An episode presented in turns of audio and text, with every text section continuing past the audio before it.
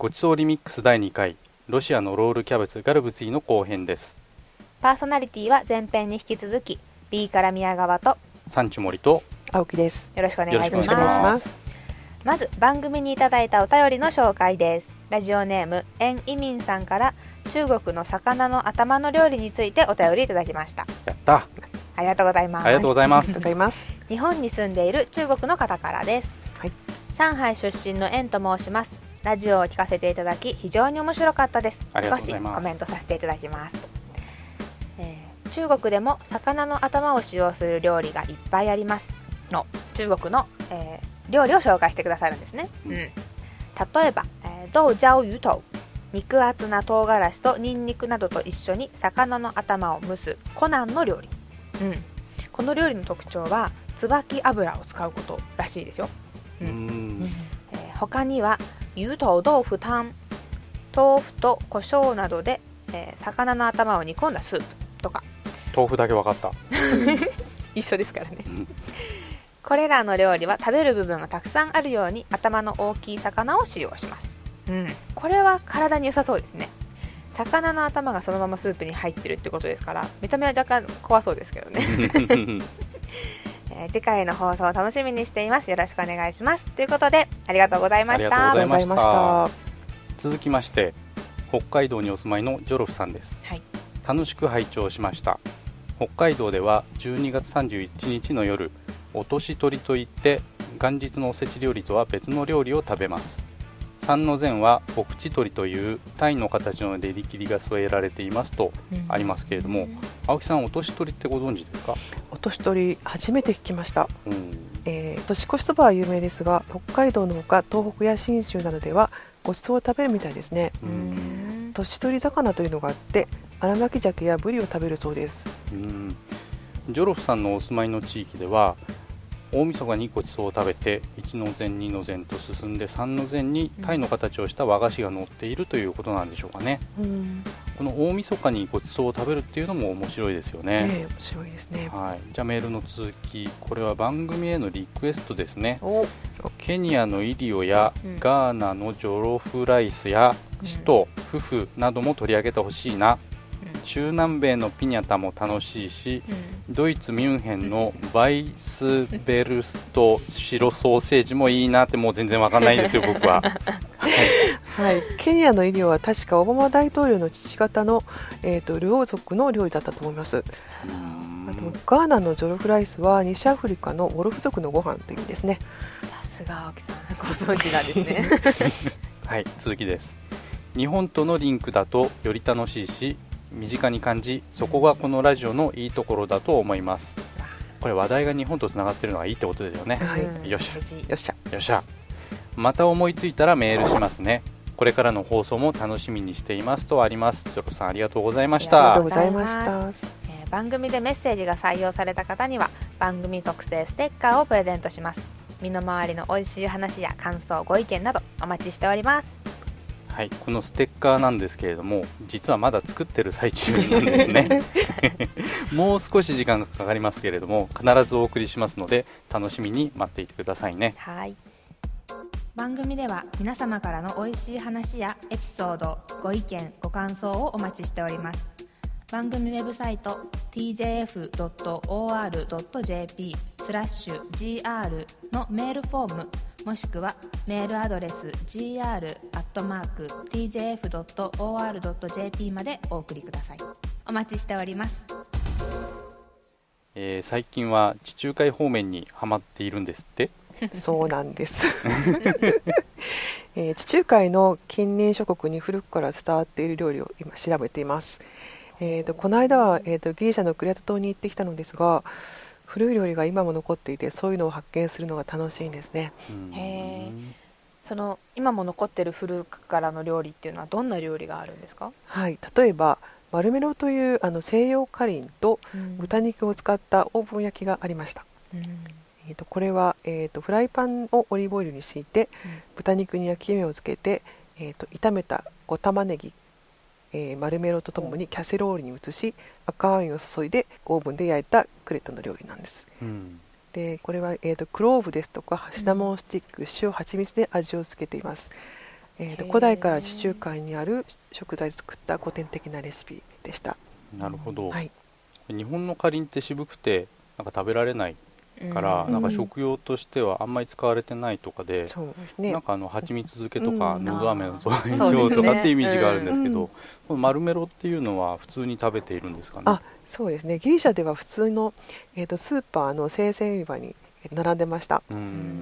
ただそのままでは筋っぽくて硬くて美味しくなかったので、うんえー、と普通は火を通して食べます。えーなんか普通に炒めたりしても食べられるんですか、そうですね。炒めるよというよりは、えー、と煮て食べることが多いみたいです。えへえ青木さんはそうやっていろんな地域に行った時に、はい。その土地の調理方法とかっていうのはどうやって調べられてるんですか？はい、えー、とまず現場主義なので あの私は現場主義なので、えー、と現地の料理人に直接習うようにしています、はい。えー、と料理研究家の方や料理教室レストランなどを、えー、と事前に調べることもありますし、うんもう、えー、とアポなしで飛び込みに行くこともあります、すごいですね。はいはい。うん。今年もまたどこかに行かれる予定ですか？はい、今のところ決まっているのが、えー、と3月にニューヨーク、わえー5月末にスペインとモロッあ、コ、うん。えー、と7月にレバノンを予定しています。いっぱいですね。じゃあまたその頃にその各国の新鮮な美味しいお話が聞けるわけですね。はい、ご期待ください。楽しみですね。はい、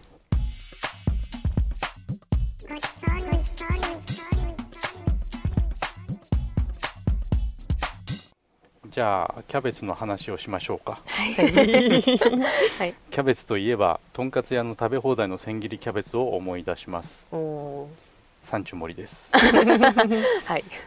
ヒロシではないです。そういう感じでしたね。そんな感じで。お金がない時に栄養補給だとか言って、まあ、よくとんかつ屋に行った覚えがあるんですけれども、はいや、とんかつにキャベツは理にかなってるんですよ。うんうんえーキャベツは、えーと古代ギリシャロマでは調子の調子を整える薬草としても用いられたので経験値としてキャベツが胃腸に良いことは昔から分かっていたのだと思いますね。う、ん。はい、私はキャベツといえばキャベジンです。キャベジンですか？なんか。似てるようで似てないような名前なんですけど。はい、えー、と実はキャベジンとキャベツは関係があるんですよ、へえー1948年から50年にかけてアメリカの研究者がキャベツの汁に潰瘍を防ぎらしいということを見つけてその蜜の物質をビタミン U と名付けたんです。えほううんでキャベツに入っているからキャベチンという別名でも呼ばれていたそうです。安直ですね。うん。ありがちな話で。で今、えー、と高薬師さんがこの成分を使った皆さんおなじみの胃腸薬を開発して、名前もここから取ってキャベジンが誕生したといういきさつがあるんですね。うん。やっぱり料理専門家はこう数々の胃腸薬のお世話になっているようなものなんでしょうか？はい。嘘です。あの食べ過ぎには気をつけてうんうん。美味しいものいっぱい食べてます。私キャベツっていうとキャベツ太郎なんですけどご存知ですか？懐かしいですね。駄菓子屋で売ってたやつですよね。そうですそうですなぜあれがキャベツ太郎っていう名前なのかうん。謎じゃないですか、ですね。巷ではですね形があのスナック菓子の一個一個の形が芽キャベツに似ているからなどの諸説があるようなんですけどうん。そんなキャベツ太郎への愛を歌った曲があるんです。ご存知ですか？ラーメン大好き小池さんみたいあなまあうんそんな感じですかね。適当だな、あの前髪がものすごく短くてうん。前髪切りすぎたっていう曲を歌ってる水戸夏目さんっていう方がいらっしゃってその方が歌歌ってるんですけど、うんこれこれ今 CD のジャケット見てますけどすごい前ば目前髪が 前髪パッツンですね。そうなんですよ。関西で読者モデルとして有名になった方でこのキャベツ太郎が大好きすぎて勝手に応援歌を作っちゃったっていうことらしいんですねで「キャベツのやつの歌」っていう曲名なんですけど、うん。そのデビューシングルの「前髪切りすぎた」っていう アルバム名がそれか。そうなんです。アルバムに収録されています。ただですねそのキャベツのやつの歌の歌詞にははっきりキャベツ太郎とは出てこないんですけど、うん。でもキャベツ太郎のあのスナック菓子を知ってる人なら聞けばすぐにあれって思う歌詞ですので気になる方はへぜひ 聞いてみてください。それでですね私調べたんですけどデビューシングルが発売される時にヴィレッジヴァンガードっていう本とか CD とか雑誌とかを売ってるお店が水戸夏目さんを応援することになったんです。ってそのお店でキャベツ太郎の大袋を買うと夏目さんの可愛いキャベツ太郎カードがもらえるっていうキャンペーンをしたらしいんです。キャベツ太郎愛が CD にもカードにもなっちゃうってすごいですよね。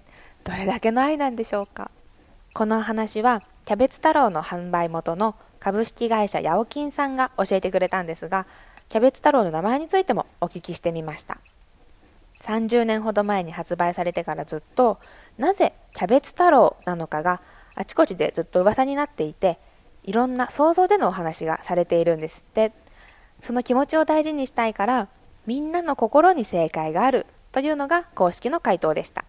一つのお菓子にも聞いてみると何とも深みがあるんですね。以上 B から宮川のキャベツ太郎の謎を終えでした。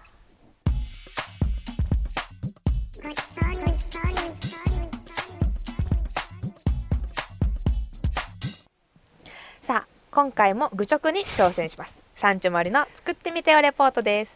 このコーナーは青木さんのレシピを実際に作った感想をお届けするコーナーです。愚直に続けてまいります。はい。サンチュモリです。ヒロシですヒロシではないです。今回のレシピは、まあ、とってもシンプルなので、まあ、余裕しゃくしゃくでいけちゃうかな。話すことなかったらどうしようかな。って思ってたんですけれども。あれで？それでもまあ引っかかったところはありましたね。あーどんなところですか、はい。あのまずキャベツをきれいに剥く方法というところでほう結構ぎっしりと詰まったキャベツだったんでうん。うん。そのまあ、まず根元の方に刃を入れて剥がしたんですね、うん。まあ、それでも結構パリパリと3分の1ぐらい割れちゃうような形になってしまったので、もっといい方法はないかなと思いまして。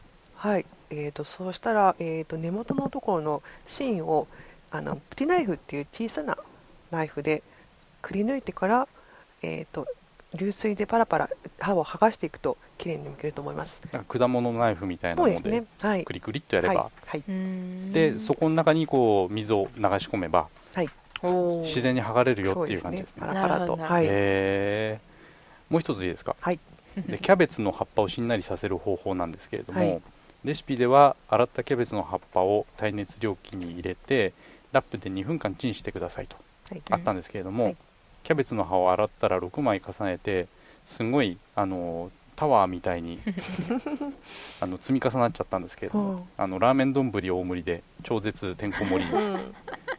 え。ーはい、これあのウェブサイトに写真載っけてますんで気になる方見てくださいね。でラップかけてレンジで2分加熱したんですけれどもまあそれでも全然ダメだったんで、うん。もう2分やってうん。それでもゴワゴワな感じだったんですね。まあ種の巻く時もあのぴっちりと巻けないような感じだったんですけれども、うんうん。うんああ、六枚は重ねすぎです。ですよね、はい。えー、2、3枚ずつ分けてレンチンしてみるとうまくいくと思いますよ。三女森さん見て分かんなかったんですか？うん、分かんなかった、分かんなかったね、うん、さて聞いてて私も食べたいんですけど、うん。料理を作らずに食べるにはどうしたらいいか。教えてください、いつものやつです。そうですね。えーと、はい。前回ご紹介できなかったんですが、うん。今回はバッチリです。のえーと、ロシア料理店を探しましょう。ロシア料理。はい。えーご飯入りかどうかは分かりませんけれどもサワークリームは多分ほとんどの店が使っていると思います、うんまあ、カリブの料理に比べれば近所で作ってくれるお店が見つかる可能性は高いと思いますね。そうですね。うん。え今回とても簡単そうに私も聞こえているのでぜひ皆さんも挑戦するか、えー物草さんを挑戦するか。それも嫌だったら、えーロシア料理屋さんを見つけて、えー食べに行けたらいいですね。そうですね。料理の詳しいレシピについて知りたい方は番組ウェブサイトをご覧ください。tjf.or.jp スラッシュ gr もしくはごちそうリミックスで検索してください。ではエンディングです、はい。今日もお時間がやってきてしまいました。今日は青木さんから告知があるんですよね。はいえーとイベントをやります、えー、とお2月の27日、うん。えー、と東京の広尾で古代のローマ料理を再現するで食べていただくイベントを行います。古代のロローマ古代ローマ料理。料理はいどんなのがあると思いますか、古代でしょ？う、ん。肉をがっつり焼く、うん。それ古すぎです。恐竜の。違う違うはい、あのイタリア料理っていうとあのトマトとかねそうですね。使ったりねバジルとかね、うんうん、イメージですね。うん、ただ古代はあの新大陸にまだ到達してないのでイタリア料理にはトマトも使われていないです。なのでうん全体的にこう白いおへ料理が、えイメージつかないですね。はい、味付けがあの魚醤あの日本でいう秋田のしょっつるとかタイのナンプラーとか。うんなんかそんな調味料が実は古代ローマでもポピュラーに使われていて、あのレシピを見るといろんなところでガルムガルムって出てきておおこんなに使われているんだっていうのがすごくわかるんですがガルムを使ったお料理と古代のローマのプリン。プリン。そえー、なんかうでも砂糖がまだあの古代ローマにはなかったので蜂蜜を使うんです。甘みはみんな蜂蜜であこれ作ってるんだけどうん美味しいです。へーその古代の味を再現しようというイベントを行いますのではい。ご興味ある方はいらしてください。どなたでもあの来ていただいて大丈夫です。どこ見に行けばいいですかね？はい、あの、えっ、と、私のサイト efood.jp を見てください。えっ、と、告知が出てます。はい。はい、じゃあ次回の予告もお願いします。はい、次回3月はポルトガルの豚肉とクラムの料理を作ります。うん。うんクラムは、えっ、と、2枚前のことですね。クラムチャウダーのそうですね。あさりクラムです。ハマグリ？もうクラムです。あれ？はい。最後に再びお便りの紹介です。はい。ラジオネーム埼玉県のゾウさん、はい。宮川さんの声が可愛かったです。だって。わあありがとうございます。はい。はい、ラジオネームガチャピンさん。サンチュ頑張れ。ありがとうございます、はいうん姫路は生姜醤油で食べるおでん。ちゃんぽんも変わってるかな、アーモンドバターなるものもあるでとあります。お。これは番組の企画に協力するよっていうメッセージですよね。そうですね。はい、ありがとうございます。ありがとうございます。何生姜醤油のおでんって面白そうですね、うん。え。ーいや本当にとっても励みになるお便りありがとうございます。これからも頑張っていきます。はい。もちろんこの2人にもステッカーを送らせていただきますということで今週もお聞きいただきありがとうございましたありがとうございましたありがとうございました。今日は産地森といいから宮川と青木でお送りいたしました。それではまた次回までごきげんようさようなら。さようなら 実はロシア料理以外でもロールキャベツがあるんですよ。えー、今頃 今頃ですか、はい。ただあのどこの地域にかによって名前が違います。うんまずルーマニアではサルマーレと呼ばれていますね。うん。あとクラウチアを含む旧ユーゴスラビア諸国ではサルマ。サルあとベラルーシではハルプシー、ドイツではコールロラーデン、もしくはクラウトビッケルと呼ばれています。クラウトビッケル？クラウトをビッケルしたものですか？コールをロラーデンしたもの でこれあの聞いてなんで2つも名前が出てくるのか調べたらうん。ドイツ語でキャベツを指す言葉は、まあ、いくつかあるようで、北の方ではコールと呼んで,、はい。で南の方ではクラウトと呼ぶらしいんですよね。キャベツ愛されてますね。ですね。青木さんそんな大事な情報なんで最後に言っちゃうんですか？いやもう話したいことはたくさんあって、はい。例えばアルバニアいいですね。私も行きたい国なんですけれども、えーあのドルマフェスティバルっていうのが毎年行われているらしくてあのひたすらドルマをめでて食べる国らしいんですけれども。そろそろお時間がもっと喋りたい。止まらない。止まらない。また次回お願いいたします、はい。ありがとうございます。ありがとうございます